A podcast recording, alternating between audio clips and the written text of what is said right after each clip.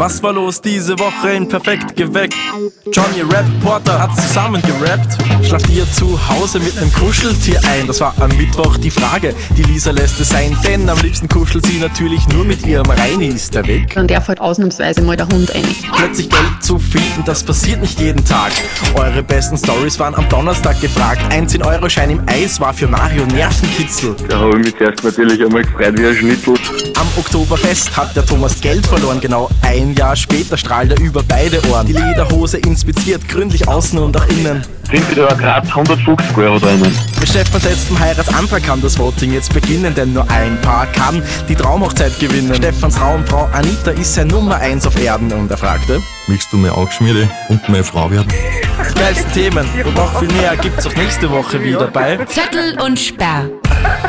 Bitte ein Trottel.